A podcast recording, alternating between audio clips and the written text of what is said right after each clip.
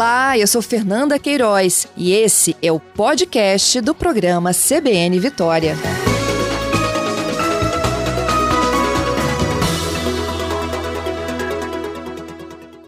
Sempre adoro falar de ciência aqui também no nosso CBN Vitória, viu? E a boa notícia vem da Universidade Federal do Espírito Santo.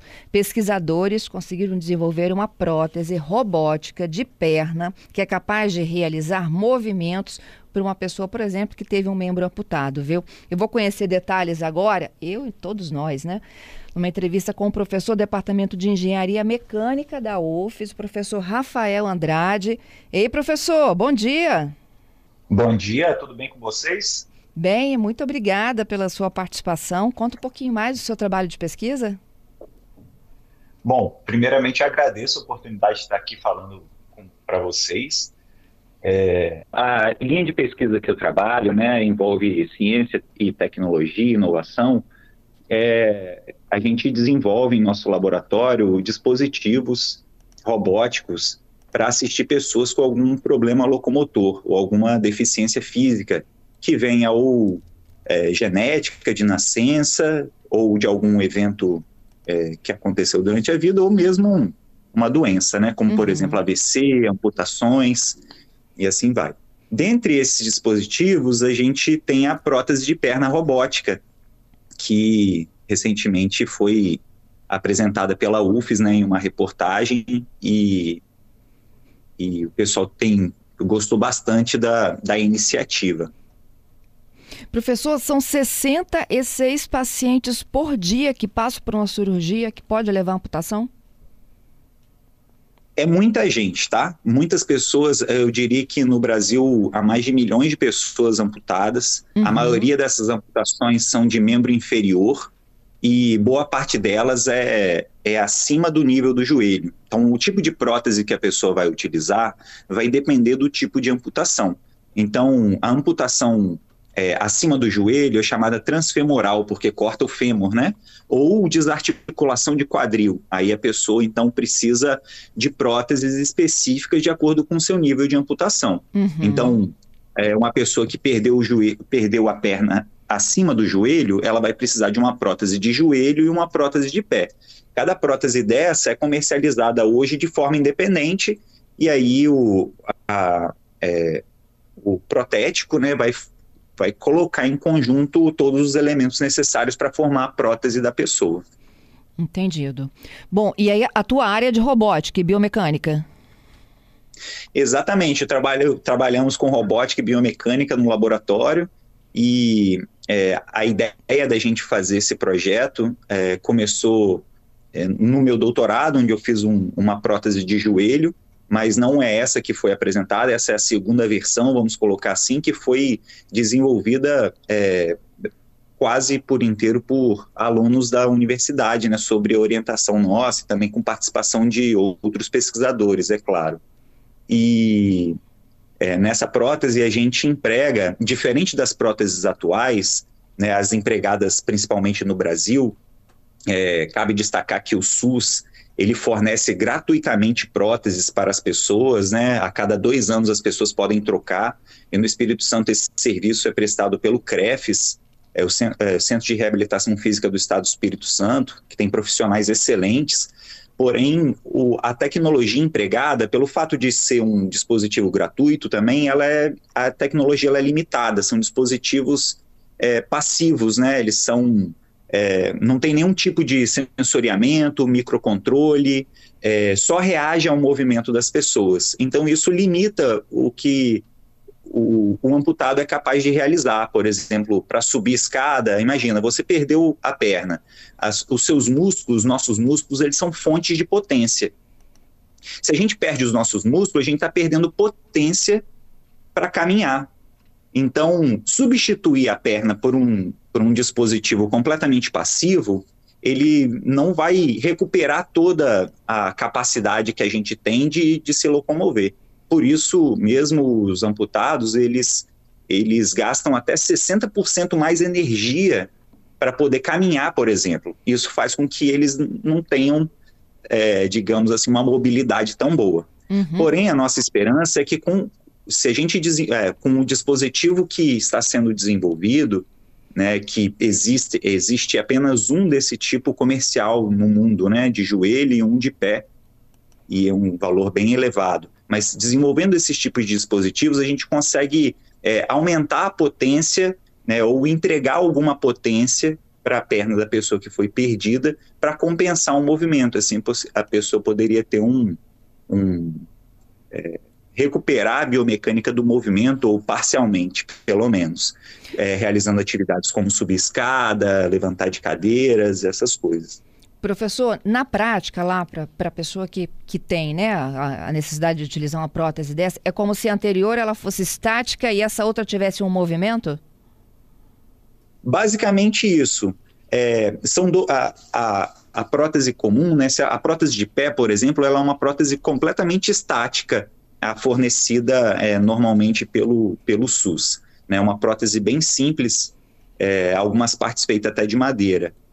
E ela não tem nenhum movimento, e o movimento do nosso pé ele é fundamental para que a gente possa caminhar.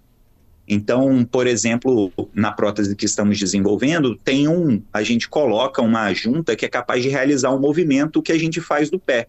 A marcha, tem né? Um motor de, exatamente, que tem um motor de até um motor de 200 watts de potência, que seria aí, e 200 watts no joelho, que seria mais ou menos meio cavalo de potência que a gente colocaria na perna da pessoa para entregar mais potência uhum. e ajudar ela na realização de movimentos. Uhum. É, além de sensores distribuídos pela prótese, que ajudam a entender a intenção de movimento da pessoa e auxiliá-la a realizar aquele movimento.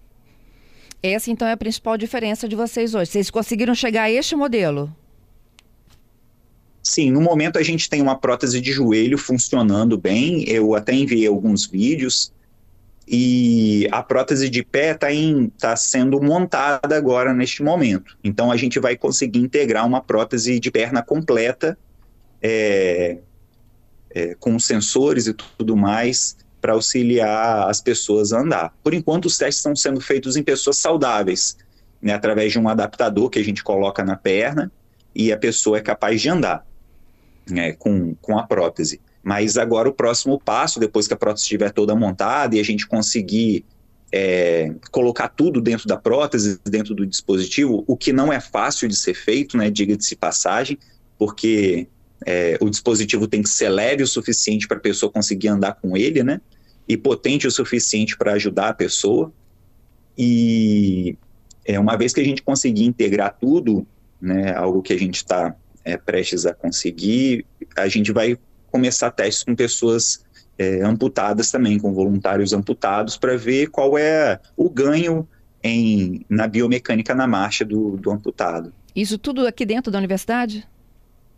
Sim, tudo dentro da UFES. A gente tem realizado todos os, os testes é, e, e, o desenvolvimento dentro da UFES. Claro que a fabricação e os dispositivos, eles, a fabricação é, é, adquirida de empresas de fora e também a gente depende de importação de, de alguns materiais, então nem tudo é feito, né? A gente, a gente é, é, desenvolve o projeto, monta, mas a fabricação dos componentes ela é exterior à universidade. Entendido. É, professor, e o custo de, de, desse projeto? Quanto sairia uma prótese dessa? Bom, vamos lá. Essa é uma pergunta muito. É, é, uma, é uma questão muito importante, né? Vamos colocar assim: uma prótese dessa comum, que, eu, que a gente estava falando, ela custa aí em torno de 10 mil reais, é, entre 5 e 10 mil reais, vamos colocar assim, para estar tá completa vestida na pessoa. Tá? Isso é é fornecido, como eu falei, gratuitamente pelo SUS. Né? Todo o processo, desde a amputação até a reabilitação, é tudo fornecido pelo SUS. No Espírito Santo, é, o CREF está à frente disso e atende milhares de pessoas. É, então, vamos colocar uma prótese simples, 10 mil reais. Aqui nos Estados Unidos, como eu te falei, apenas um dispositivo desse é comercializado, um, dois no máximo, e, e uma prótese completa de joelho e pé aqui pode chegar a 100 mil dólares. Então é um valor é, é, é proibitivo para que as pessoas consigam adquirir isso, né? 100 mil dólares. Se a gente for levar para o Brasil com impostos e, E dólar fica um milhão de reais uma perna, complicado demais. Isso é para poucos, é... né, professor? Exato. Então, a, o nosso objetivo em desenvolver a tecnologia dentro da universidade é conseguir baratear o custo.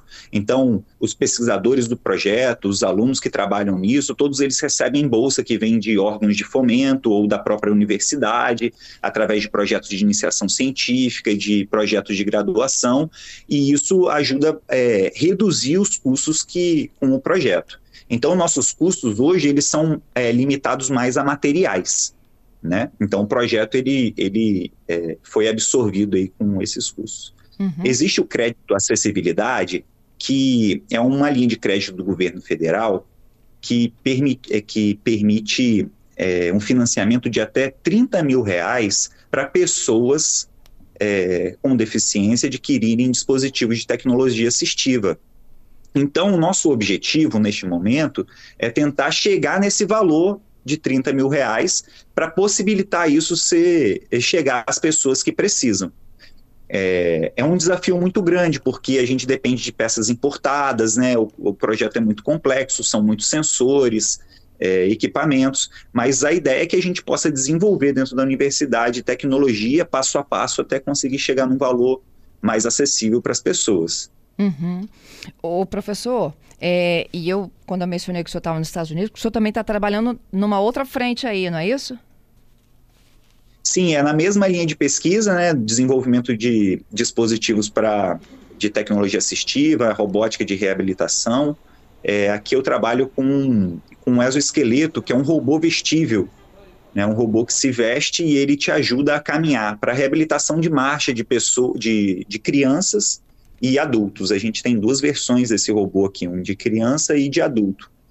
E a ideia inicial desse projeto é ajudar crianças com paralisia cerebral a recuperar é, é, parte do movimento perdido é, através da reabilitação. A gente acredita que a reabilitação feita na, na infância é, é, ou na, na, na infância mesmo, ela ela vai gerar ganhos no cérebro, né, neuroplasia, que é, vão, vão se refletir isso na vida adulta. Então, minimizar os impactos da, da doença é, para a vida adulta, melhorando a mobilidade das pessoas.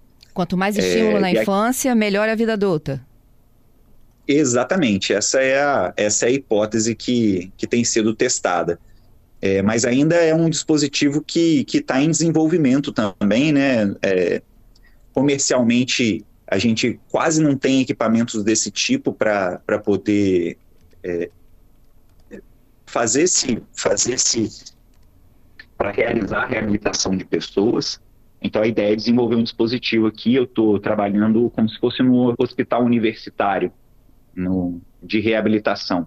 É como se fosse o CREFES aqui dos Estados Unidos, em Boston, né? Uhum. E e a ideia é que a gente possa utilizar esse equipamento para reabilitação e também como uma plataforma de pesquisa para que sejam pesquisadas outras técnicas né, de, de reabilitação, biomecânica da marcha e tudo mais.